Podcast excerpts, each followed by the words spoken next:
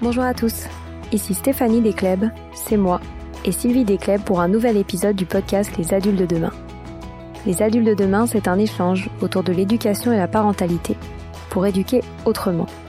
C'est aussi un livre qui s'intitule Offrir le meilleur aux enfants et qui est disponible dans les librairies en ligne à partir du 4 mai. Vous trouverez le lien sur notre compte Instagram et sur notre site lesadultesdedemain.com. Et si vous preniez le temps de découvrir le monde insoupçonné des bébés? C'est ce que proposent aujourd'hui Sonia Krief et Nathalie Lancelin avec la publication récente de leur livre aux éditions Albin Michel, Le monde insoupçonné de bébés. Avec tendresse, admiration et humilité, ces deux passionnés de la périnatalité nous partagent ce monde mystérieux de la vie in utero du bébé, mais également son passage vers le monde extérieur. Cet échange vous touchera autant que moi, j'en suis certaine. Je vous souhaite une très belle écoute.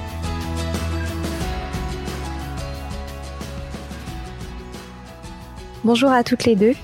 Je suis ravie d'être avec vous aujourd'hui dans le cadre de la sortie de votre livre Le monde insoupçonné de bébé aux éditions Albin Michel, où vous levez le voile sur tant de pouvoirs des bébés, souvent méconnus, et ce, dès la vie in utero.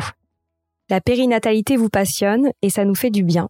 Pour vous présenter rapidement, Sonia, on se connaît déjà puisque vous avez déjà participé à un épisode du podcast lors de l'épisode 49. Vous êtes fait connaître grâce à vos bains pour bébés absolument magiques. Et vous avez également cofondé, entre autres, l'école du bien-être dédiée à la formation des professionnels de santé autour de la périnatalité. Nathalie, vous, vous êtes psychologue spécialisée en périnatalité. Vous avez également créé votre propre organisme de formation autour des phénomènes psychiques liés à l'arrivée d'un bébé. Et on y reviendra. Vous avez toutes les deux décidé d'écrire un livre ensemble. Et alors, j'aimerais comprendre pourquoi est-ce que toutes les deux vous êtes intéressées à ce monde insoupçonné du bébé. Peut-être que Nathalie, vous pouvez démarrer. Alors bonjour, c'est une grande question. Qu'est-ce qui fait qu'on s'est euh, intéressé euh, au monde insoupçonné du bébé? J'aurais envie de dire que nos deux parcours à Sonia, puisque nous avons fait connaissance, nous sommes rencontrés un jour avec Sonia, et, nous, nous, nous sommes reconnus dans ce parcours lié à la périnatalité vers le bébé et en particulier vers le nouveau-né. Si je devais un petit peu résumer euh, moi ce qui m'a amené plus particulièrement euh, très rapidement dans mon parcours, je dirais que j'ai commencé en étant euh, très jeune, à 20 ans, enseignante spécialisée en éducation nouvelle, donc Freinet, De Crowley, Steiner, Montessori, et donc je m'intéressais vraiment à ce canal de confiance qu'on pouvait mettre avec un enfant pour pouvoir passer des messages de manière adaptée, ajustée en termes de rythme, en termes de contenu, par rapport à sa sensibilité. Et puis après, dans un concours de circonstances, euh, je me suis intéressée aux enfants qui justement avaient été blessés dans ce canal de confiance, et, et je me suis intéressée à c'est quoi finalement ce canal-là, et comment on pourrait éventuellement le restaurer ce canal. Et puis petit à petit, euh, de par mon parcours professionnel, m'étant installée en périnatalité, je me suis assez naturellement rapprochée de la source. Et je pourrais dire maintenant euh, qu'en fait, ce qui m'intéresse, c'est savoir est-ce qu'il y a un autre canal d'une autre nature dans cette vie intra-utérine. Donc, ce sont des choses qui, qui, me passionnent, qui m'ont amené là. Donc, je sais pas ce que tu dirais, toi, Sonia, comment tu t'es intéressée au monde insoupçonné des bébés? Bonjour, je le redis. Hein. Euh, déjà, rien que de t'écouter raconter ça, c'est passionnant. et euh, comment je m'en suis intéressée euh, D'abord, euh, sans savoir vraiment pourquoi, comment. ensuite, moi, j'ai toujours travaillé auprès des nouveau-nés et il y a quelque chose qui m'appelait. je ne sais pas pourquoi, je ne sais pas comment, mais ça me disait juste d'aller un petit peu plus en avant que la naissance euh, un petit peu plus tôt, le un petit peu plus tôt nous ramène forcément à l'intra-utérin et à tous ces souvenirs et toutes ces empreintes que peuvent euh, laisser, euh, que, que, que, peuvent s'imprimer, que peuvent vraiment être inscrites sur la mémoire et l'inconscient du nouveau-né. Donc euh, voilà, j'arrive tout doucement dans l'intra-utérin et Nathalie arrive joliment dans toute cette histoire. C'est magnifique. Et j'aimerais justement qu'on comprenne un peu mieux ce qui se passe dans ce monde souvent bien mystérieux de l'intra-utérin. Et ainsi, Nathalie, j'aimerais que vous nous expliquiez ce que vit un bébé lorsqu'il est dans le ventre de sa mère. Alors vous comprendrez bien que je, je peux absolument pas répondre à une question pareille parce que c'est une question immense. On va tenter de s'en approcher, mais que vit un bébé dans le ventre de sa mère C'est une grande interrogation puisque nous venons tous, nous sommes tous passés, en tout cas jusqu'à aujourd'hui, nous sommes tous passés par une, une matrice maternelle. Et ça, c'est une grande question. Et vous comprenez bien quand on pose cette question que d'abord j'ai envie de parler en notre nom euh, à toutes les deux avec Sonia.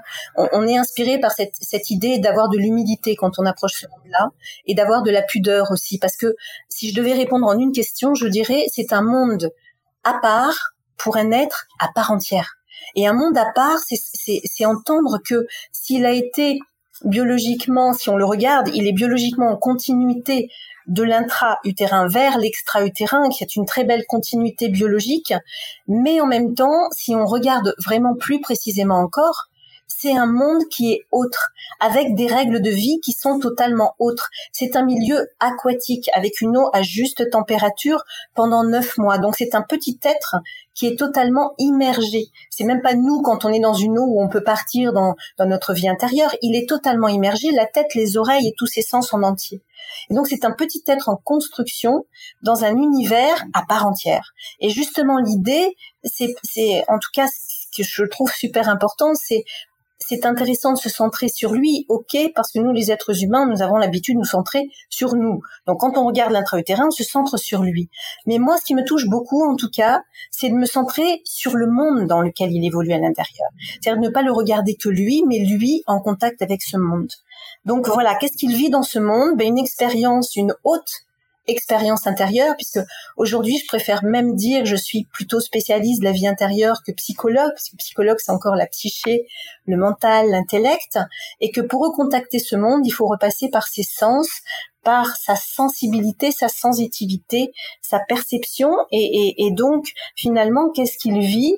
Mais c'est pouvoir... Euh, écouter qu'il vit dans un milieu ultra sensoriel, qu'il est hypersensible et qu'il a une hyperperceptivité. Si on devait répondre un peu brièvement, je dirais ça. Et puis que forcément, en ayant ces dimensions-là dans une toute autre dimension, ben, effectivement, on pourrait se poser la question euh, euh, de sa conscience, euh, de, de, de, sa reliance au monde dans lequel il est, peut-être au-delà du monde dans lequel il est. Donc, c'est tellement vaste que vous comprenez que c'est compliqué de répondre précisément. On pourrait passer deux heures ensemble de manière passionnante.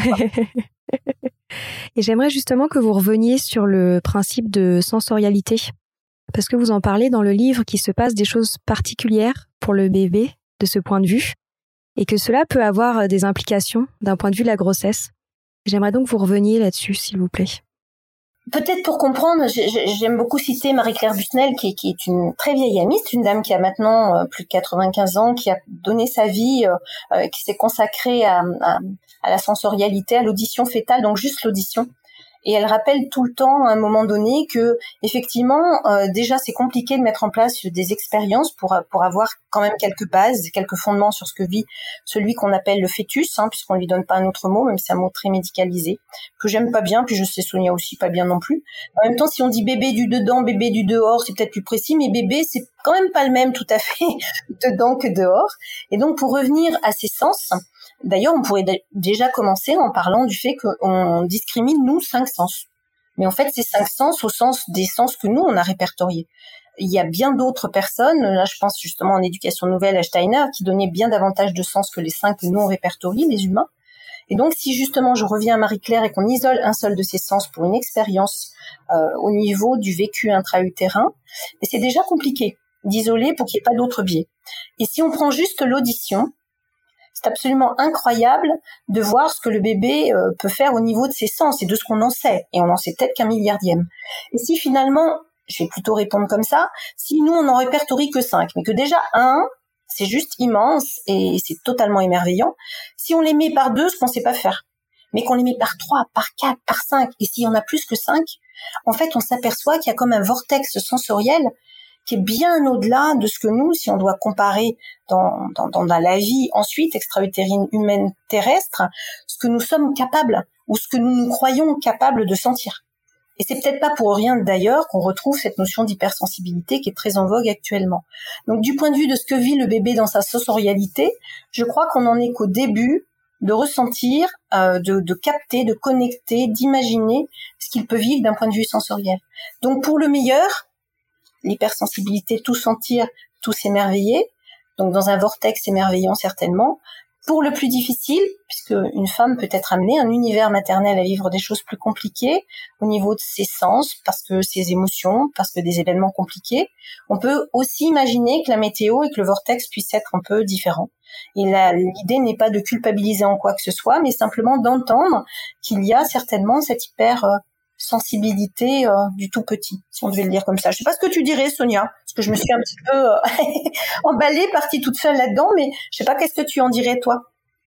Bah, je dirais bien évidemment que ce bébé est hypersensible, euh, qu'il a des sens que nous connaissons et d'autres, comme tu l'as dit, mais, mais pour ceux qu'on connaît euh, le plus, hein, il développe bien évidemment son toucher, son goût, euh, de par le goût forcément l'odorat, euh, pour ne parler que des, des, des sens qu'on connaît le plus, et juste souligner et vraiment insister qu'il a des sens très développés. on peut penser que c'est le contraire, mais qu'il a des sens développés et qu'il a même des des souvenirs et des intuitions, j'ai envie de dire. Voilà, tout, tout, tout ce sujet du livre est vraiment d'ouvrir les consciences sur tout ça parce que c'est nouveau, parce qu'il y a encore pas longtemps, on pensait qu'un bébé était un tube digestif, mais, mais tellement pas, c'est prendre conscience de cette vie de l'intérieur, de ses sens, de, de ce qu'il ramène comme, comme souvenir avec lui et, et juste de, de respecter tout, tout, toute toute cette vie de l'intra-utérin et de tous ces sens, bien évidemment, euh, qu'il va falloir euh, euh, respecter, écouter, observer. voilà, je, je, dirais que Nathalie a déjà dit pas mal de choses, mais j'appuierai juste sur prenons-en conscience. Réellement, ça peut paraître complètement illuminé pour certains. Peut-être que ça l'est aujourd'hui, peut-être qu'il va falloir un petit peu plus de temps, mais il est certain qu'il est temps aujourd'hui de prendre conscience de tout ça. Et qu'est-ce que cela implique pour la maman qui porte l'enfant de prendre conscience de tout ça? Ben, Ce que ça va impliquer, c'est peut-être euh, ben, de réaliser et de prendre conscience de ce qui est en train de se passer dans ce ventre, dans son ventre, de prendre conscience de ce bébé qui est juste en construction, qu'il est en train de grandir, qu'il est en train de, de vivre des choses qu'il est en train de vivre, prendre conscience aussi qu'il faut mettre peut-être euh, pas sa vie sur pause, mais mais réellement sur ralenti justement pour ressentir, pour se connecter, pour commencer à prendre, à créer du lien. Euh, le lien se crée, euh, se crée déjà dans le désir euh, de, de l'enfant, mais une fois que ce désir est là, mais il commence déjà à, à se tisser, à, à, rajouter des petits fils au fur et à mesure de cette grossesse pour pour pouvoir euh, être là à, à la naissance, euh, parfois non, euh, malheureusement, mais en tous les cas, dans la majorité des cas, oui. Donc, c'est prendre conscience de, de, cette vie qui est en train de bah, d'émerger dans son ventre, tout simplement. C'est pas être je suis enceinte et puis on a des rendez-vous à heure fixe, à date fixe. On voit son bébé en échographie et puis on reprend sa vie, sa vie de de fou, j'ai envie de dire, où tout va vite c'est réapprendre à ralentir et peut-être que le bébé in utero va justement euh, redonner ce mode d'emploi de de cette vie euh, un peu plus tranquille et un peu plus en conscience.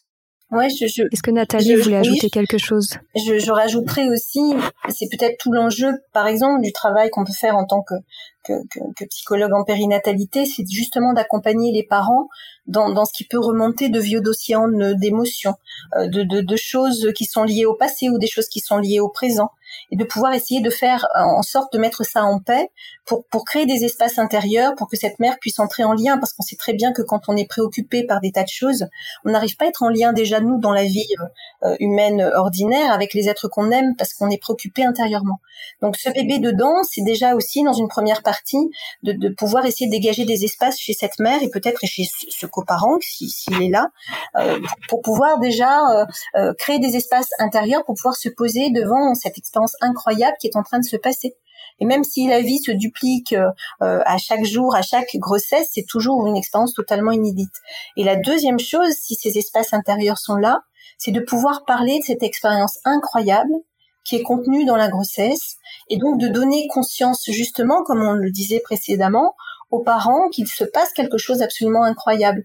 Et que c'est pas juste émerveillant de regardant qu'un enfant va passer de la mûre à la pastèque parce que ça c'est assez amusant et joli quand on regarde sur internet mais effectivement de voir ce, ce petit potentiel de vie en devenir d'un enfant tout en continuité.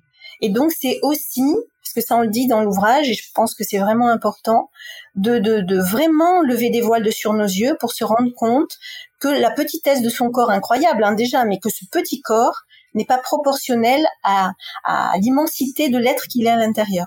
C'est ce qu'on disait quand on disait sa maturité physique n'est pas représentative de sa maturité intérieure et psychique.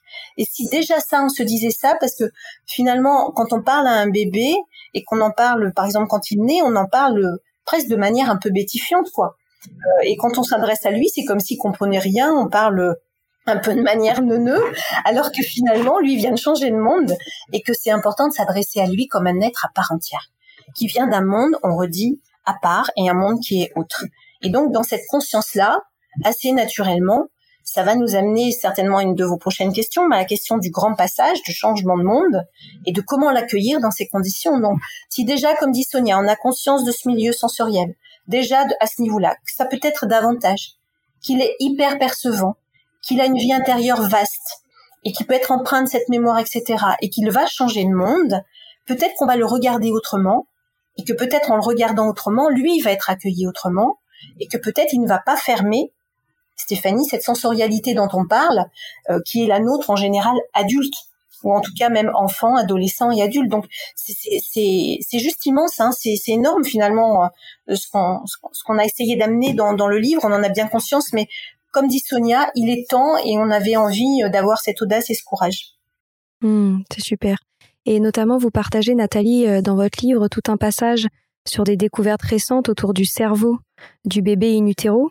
Et je pense qu'il serait intéressant aussi de revenir là-dessus pour montrer euh, justement l'immensité du pouvoir de ces bébés dans cet autre monde qui n'est pas le monde extérieur. Alors, vous comprenez bien l'idée d'humilité dont on a parlé, dont j'ai parlé au début. C'est, c'est, moi, je, ne suis pas une spécialiste du cerveau, euh, je suis pas une neuroscientifique, donc je reste à ma place. J'essaye juste euh, de partager, euh, tout comme Sonia, comme Sonia disait, euh, ça aussi c'est quelque chose qui est lié à notre rencontre, c'était de dire mais moi je vivais des choses, dit Sonia, je sentais des choses et, et on, on, a été curieuses toutes les deux de ces choses.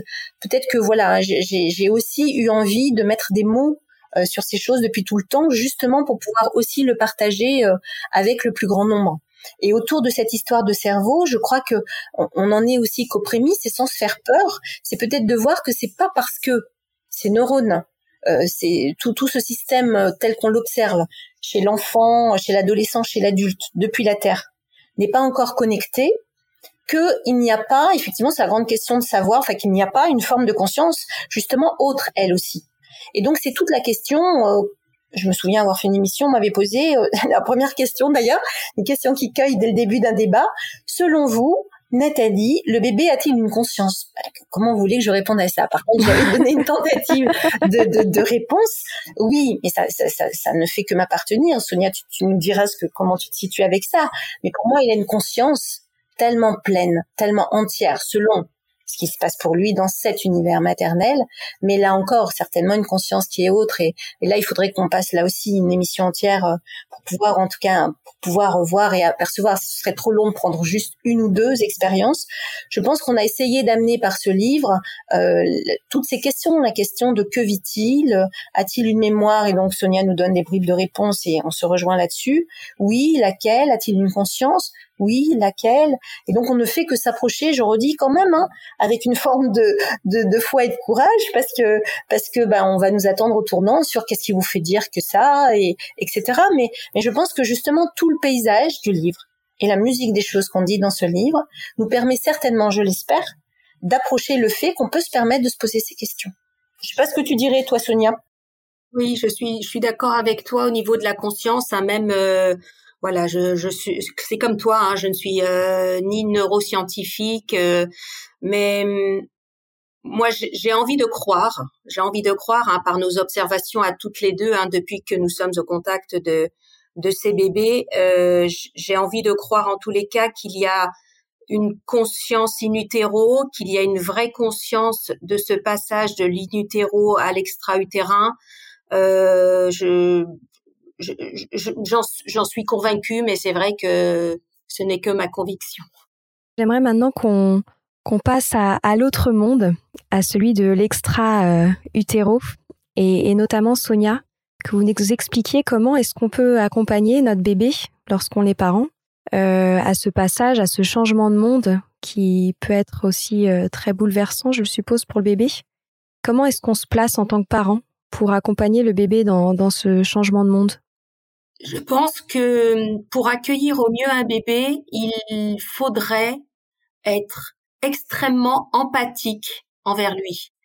Euh, déjà prendre conscience de ce bouleversement, tous les euh, pédopsychiatres euh, du 19e et certainement bien avant parlent de traumatisme. Moi, c'est toujours un mot que j'ai du mal à employer quand j'ai les, parents en face de moi parce que je veux pas qu'ils qu'ils le vivent vraiment avec cette si grande violence, même si je peux penser un peu que oui quand même.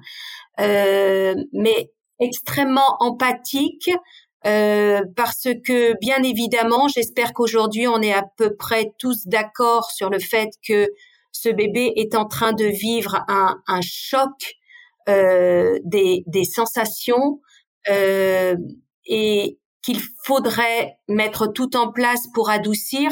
Donc déjà euh, à cette maman euh, qui était enceinte, on lui avait conseiller de ralentir un petit peu dans la mesure du possible.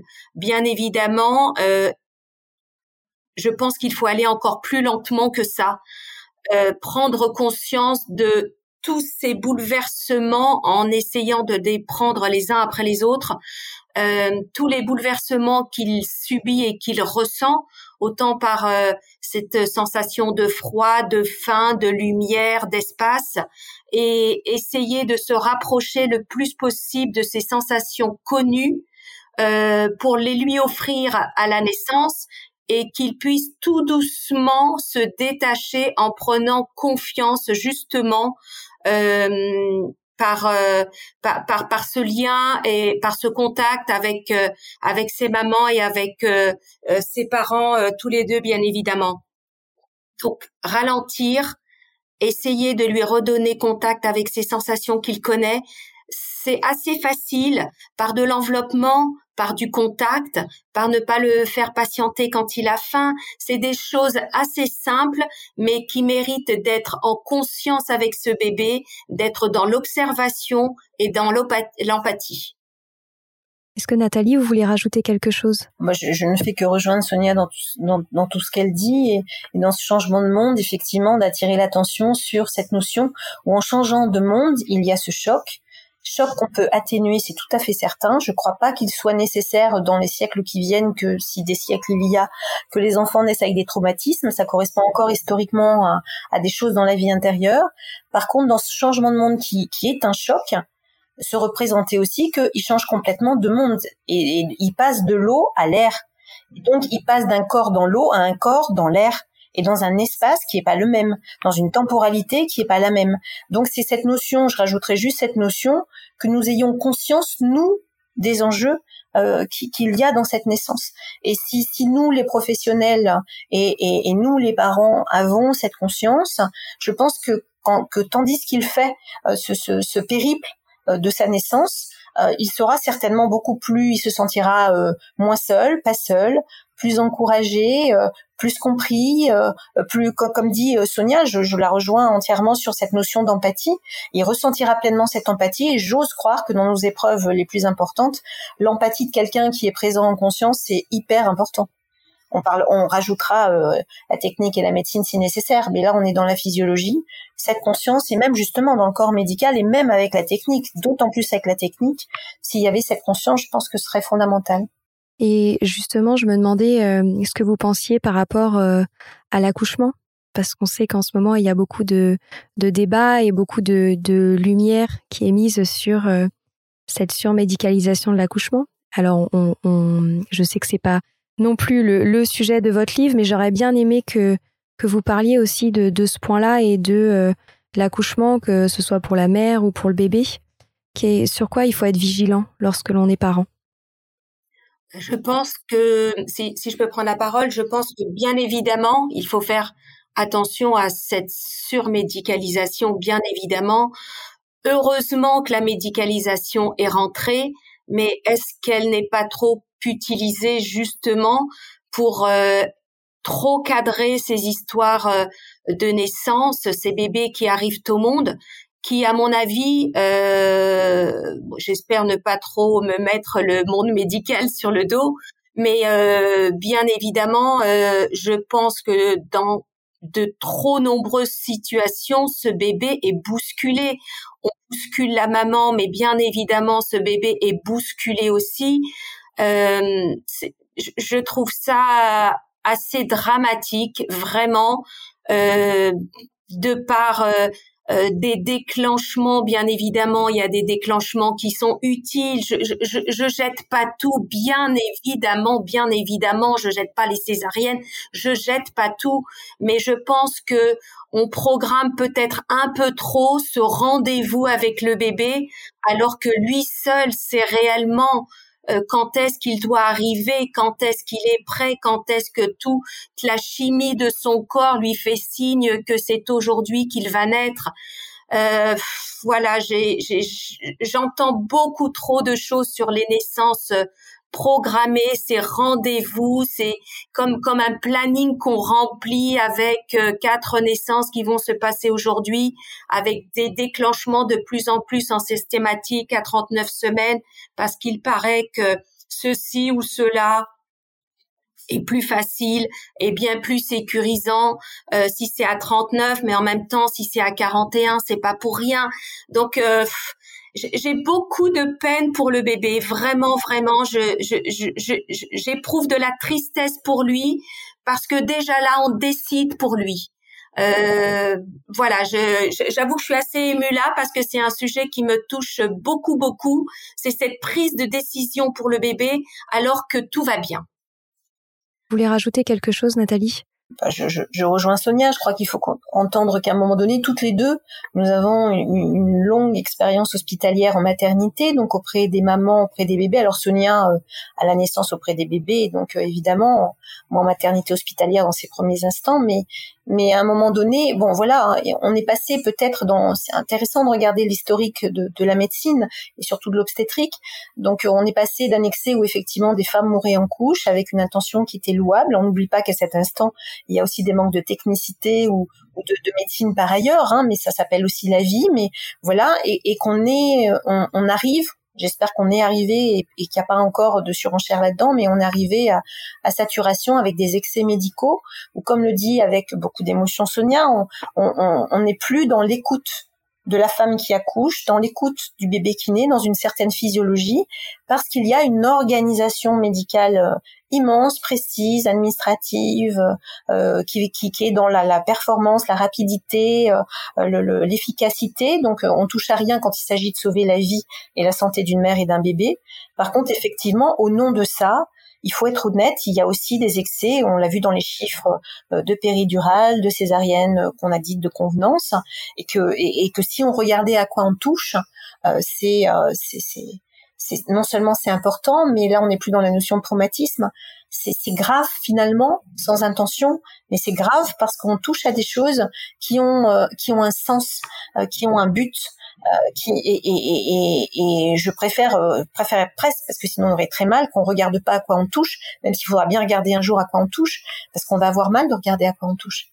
Effectivement, entraver euh, le process d'une femme qui accouche, c'est entraver le process d'un enfant Et donc, il, va être important dans les années qui viennent qu'on prenne conscience euh, de ça. Et c'est pas de, de, mettre la physiologie contre la pathologie. C'est la physiologie, elle est en continuité de la pathologie. On n'a pas à être contre les uns et les autres on a à intelligemment regarder ce qui se passe et à prendre du recul quand, euh, quand on met des choses en œuvre pour, pour comprendre à quoi on touche, pas que physiquement, médicalement, mais aussi psychiquement, émotionnellement. Et qu'est-ce que ça va inscrire comme empreinte? Ça, c'est ma question de, spécialiste de la vie intérieure. C'est qu'est-ce que ça inscrit comme empreinte dans la vie émotionnelle d'un être humain dès le début? Et ça, justement, dans le livre, on en parle. C'est cette notion où, par exemple, ce bain que donne Sonia entre ses mains est un bain qui peut être thérapeutique très très tôt. Il y a d'autres techniques, il n'y a pas que celle-ci, hein, euh, la sophrologie, le shamsu, l'oiseau, euh, le MDR avec la mère et le bébé, il y a d'autres choses, mais, mais regardons ce qu'on fait. Et là, quand on parle de ça dans le livre, on parle de ces endroits, de ce qu'on fait à la naissance de ce qu'on peut détricoter parce qu'on a, on a fait des nœuds à la naissance d'un enfant, tandis que sa femme, la mère, pardon, la femme a accouché. Bah oui. Et Sonia, justement, est-ce que vous pourriez revenir brièvement sur ce bain thérapeutique pour les bébés? Ce bain thérapeutique est justement est là pour euh, ben pour laisser euh, la parole et, l'espace, pour lui lui offrir tout un espace d'expression, pour qu'il puisse euh, nous raconter comment est-ce que il a vécu justement cette euh, période euh, intra-utérine. Euh, comment est-ce qu'il a vécu ce passage Est-ce qu'il est imprégné d'émotions compliquées Est-ce que ce recontact avec ce milieu justement, hein, avec avec cette eau, est-ce que c'est plutôt plaisir ou est-ce que c'est plutôt souffrance? Donc ce bain est vraiment là pour être complètement disponible au bébé et, l'écouter. On est juste là à l'écouter, à lui faire des propositions et, et on le laisse nous guider. Il, n'y a que lui en réalité, il n'y a que son corps, il n'y a que ses petites émotions qui savent mieux que nous euh, ce dont ils ont besoin. Donc euh, être juste disponible pour eux avec euh, une belle intention euh, d'être là pour eux et, et, de faire tout ce qu'on peut justement pour essayer de décharger ce que déjà ils peuvent euh, avoir sur leurs épaules et, et c'est parfois impressionnant déjà euh, de ce qu'ils peuvent se traîner déjà. C'est ce que j'allais dire, c'est qu'on retrouve encore une fois ces pouvoirs insoupçonnés oui, oui, oui. Et euh, j'aimerais parler aussi d'un d'un docteur japonais qui a fait une expérience euh, avec l'eau. Ce docteur s'appelle euh, Masaru Emoto, euh, qui a fait une expérience de soumettre à l'eau des émotions, des mots. Quand on sait que le corps humain est composé de 70% d'eau, un peu plus chez le tout petit nouveau-né, on peut imaginer que si les mots sont posés et que de jolies émotions et intentions sont posées justement au moment de ce bain, on peut imaginer que tout ça est au service du bébé et, et, et tout ça va l'accueillir euh, avec beaucoup de bienveillance et, et beaucoup de jolis messages d'accueil. Euh, euh, il a remarqué justement que lorsqu'on y mettait des intentions comme euh, amour, empathie, bienveillance et un tas de choses, il, est allé observer les cristaux d'eau et il a remarqué justement que ces cristaux n'avaient pas du tout la même apparence. Donc voilà, je, je suis juste en train d'imaginer que si toutes ces belles intentions sont là, eh ben c'est c'est juste un joli cadeau qu'on a juste envie d'offrir, un cadeau de bienvenue à tous ces bébés. Oui, j'ai envie de rebondir sur ce que dit Sonia par rapport au, travail de Monsieur Emoto. C'est justement, vous voyez, ça c'est un travail d'un scientifique qui part d'une base qui est tout à fait euh, intuitive et qui travaille sur une dimension l'eau qui est totalement euh, émotionnelle. Mais ce scientifique, de manière internationale, il, il, il, euh, il, a été reconnu, mais par exemple dans notre vieille Europe et qui plus est en France, on a du mal, par exemple, à pouvoir euh, accepter ce genre, euh, ce genre de d'études. Et je, je rajouterais par rapport aussi à, à, ce que disait Sonia sur ce bain thérapeutique, c'est la puissance de l'eau, la puissance aussi entre guillemets. Alors j'aime pas trop ce mot parce qu'il est très connoté, mais mais mais, mais d'auto guérison euh, au, sens où le bébé a ce potentiel, nous avons ce potentiel euh, de pouvoir résoudre des choses, des nœuds euh, physiquement. Dans, la, peau sait faire de la cicatrice, l'os sait faire de l'os. Notre vie intérieure, elle sait aussi entre guillemets se réparer. Et que c'est une magnifique opportunité sur les rives de l'extra-utérin que de pouvoir proposer un bain, oui. Mais il y a aussi l'être qui est au bout des mains et je le dis en présence de Sonia, on en a déjà parlé beaucoup de fois, c'est aussi quelque chose qui demande à l'être qui pratique ce bain. Et là, c'est plutôt la spécialiste qui, qui, qui, qui, parle, c'est d'être suffisamment clair avec soi-même.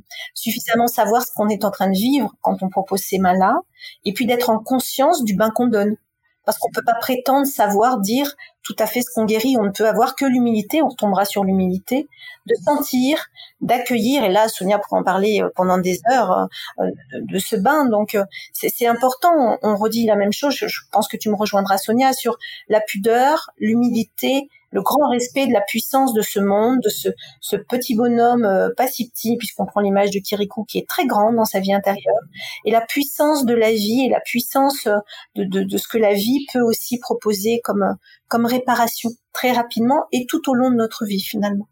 Sans magie, avec beaucoup de précision, beaucoup de mhm. clarté. Merci beaucoup et on arrive déjà malheureusement à, à la fin de cette discussion magnifique. J'aimerais juste que vous nous partagiez peut-être en, une ou deux phrases euh, un dernier message que vous auriez à faire passer aux parents qui nous écoutent et qui s'apprêtent à accueillir un nouvel enfant. Euh, peut-être Sonia, que vous pouvez démarrer. Est-ce que vous auriez quelque chose à rajouter par rapport à, tout ce que vous avez dit avant? J'ai juste envie de, répéter plutôt que respecter, euh, respecter ce bébé.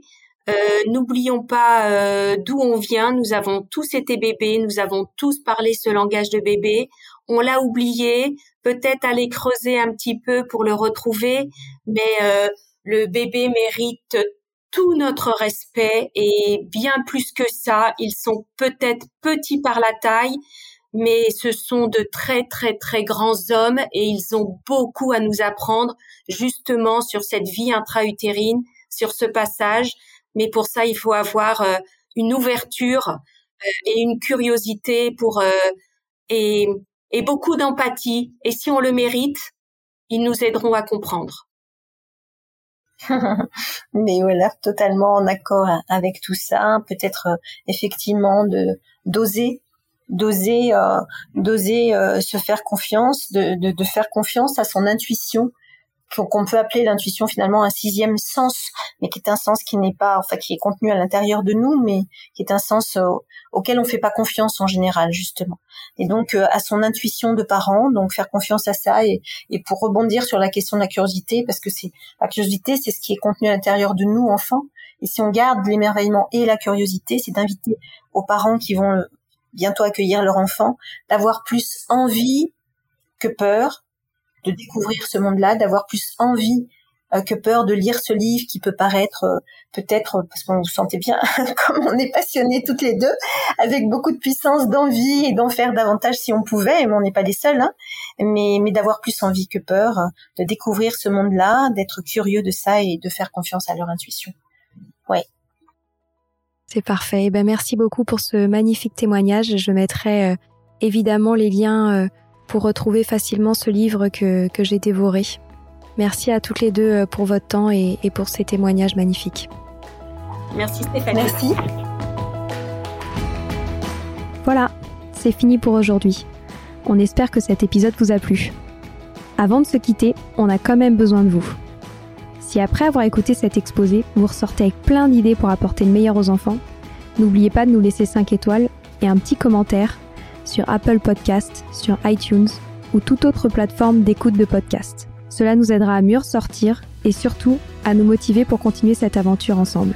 Si vous avez des suggestions, des idées de thèmes, des questions à poser, n'hésitez pas à nous contacter sur les réseaux sociaux, Instagram ou LinkedIn, en tapant les adultes de demain. Nous serions ravis d'échanger avec vous.